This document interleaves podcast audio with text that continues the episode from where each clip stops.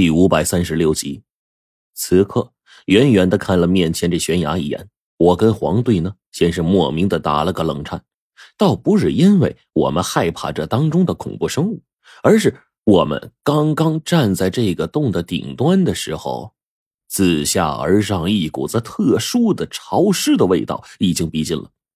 尤其是在这样的阳光明媚的情况下，这种潮湿的味道啊，当中还夹杂着一股子阴冷的气息。而我跟黄队呢，又是北方人，根本不适应这样的潮湿的天气，所以才会莫名的感觉身体有所反应。这下面肯定是个阴暗潮湿的地方，很容易出没蛇虫鼠蚁，咱小心一点。黄队。在下山崖的时候呢，再度提醒我，我点了点头，然后一步一步的就朝着山崖下边就往下爬。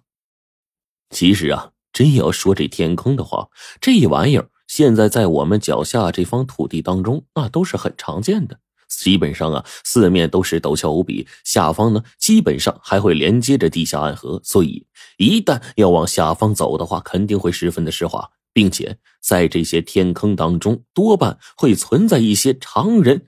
通常都没见过的动物，这些动物物种啊，可能是史前就存在的所谓的灭绝动物，亦或是经过进化与世隔绝之后更加的恐怖的变异生物。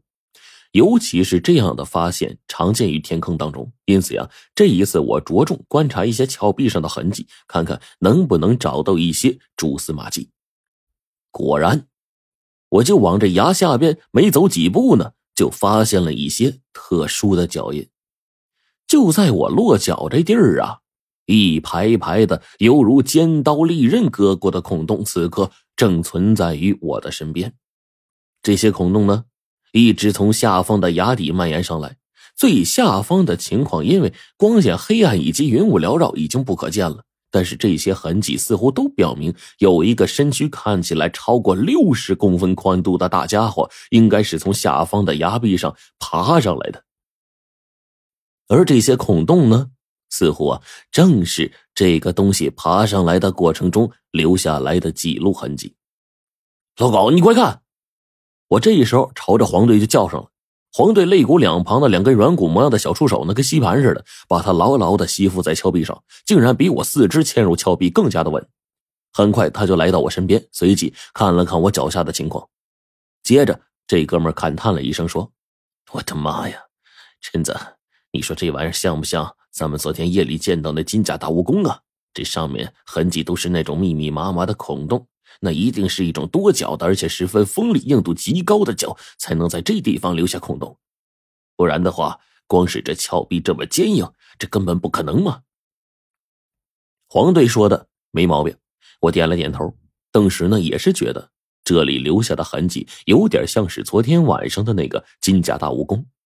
而这时候呢，头顶上方猎豹的声音落入我们耳朵，随后呼机这边就传过声音来了：“怎么样？出什么情况了？”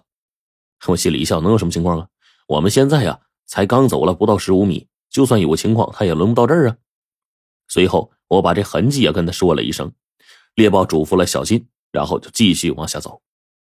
而这会儿呢，伴随着我们越来越往下，渐进的山壁就越发的潮湿。这还不算呢。逐渐的，这边峭壁上长出了一层层的青苔一样的东西，上面还饱含着水珠，并且脚踩上去十分的滑。我倒是在这样的地方呢，没什么影响，毕竟这一脚使劲的踩下去呀，以我现在的力量强度，足以在这峭壁的石头上踩出来一个大坑，然后呢，潜入这当中，根本就不会滚下去。反倒是黄队这家伙。现在他的吸盘似乎有点不太好使，在这峭壁之上呢开始打滑，逐渐的呀，随着我们再度深入这二十多米，已经来到了这悬崖下方的七八十米的地方。可是到了现在，他娘的竟然还是啥也没发现，仿佛这天坑啊就跟个无底洞似的。这下面是真深呐！黄队这时候说道。我接着他的话头，直接就说：“这伏牛山的高度啊，足有两千多米。哎，老狗。”你还是最好祈求老天爷能善待咱们，给咱一点好运气。为什么？黄队这时候低头看路，一面跟我小心翼翼的说着话。对呀，你想啊，虽然天坑有大有小，但是一般发现天坑啊都不会大到哪儿去。可这里的天坑这叫一个大呀！咱们现在还没到底儿呢，这要是这坑真的通到地平线那么深，两千多米，咱爬也得爬死了吧。陈子，你这么一说，我有点害怕呀。昨天我听猎豹说，他们发现最大的天坑深度也才八百米，那个就已经没有办法探索了。现在这个这么深，怎么怎么整啊？下呗，还能怎么着？咱们只能从这儿下去。不过你最好提前拜拜佛，求求神啊，求老天爷保佑。啊，天坑内部两千多米，真要是这样的话，那下方的气压会到什么程度啊？对不对？你有你有没有想过下方还有没有空气啊？能不能进进来空气啊？那一旦不能的话，咱下去就根本没办法完成任务，咱还会死。我说完这话，黄队点了点头，然后从背包小心翼翼的抽出来空气探测仪。到目前为止，我们所处的位置看起来空气还是比较好的，还没有什么危险。然而这会儿，身边已经开始有了重重的失误缠身了。现在呀，更是连身边的情况都几不可见。下方已经没有办法透进来阳光了，全都被头顶那一层雾气将阳光反射回来。我跟黄队小心翼翼的就往下攀爬，全靠着黄队的夜视眼儿，并且呢，这家伙呀，因为面前到处都是水雾，浑身湿痒难受，根本就看不清楚稍微远点的情况。基本上我们现在能看到的情景，也就是这方圆七八米的情况。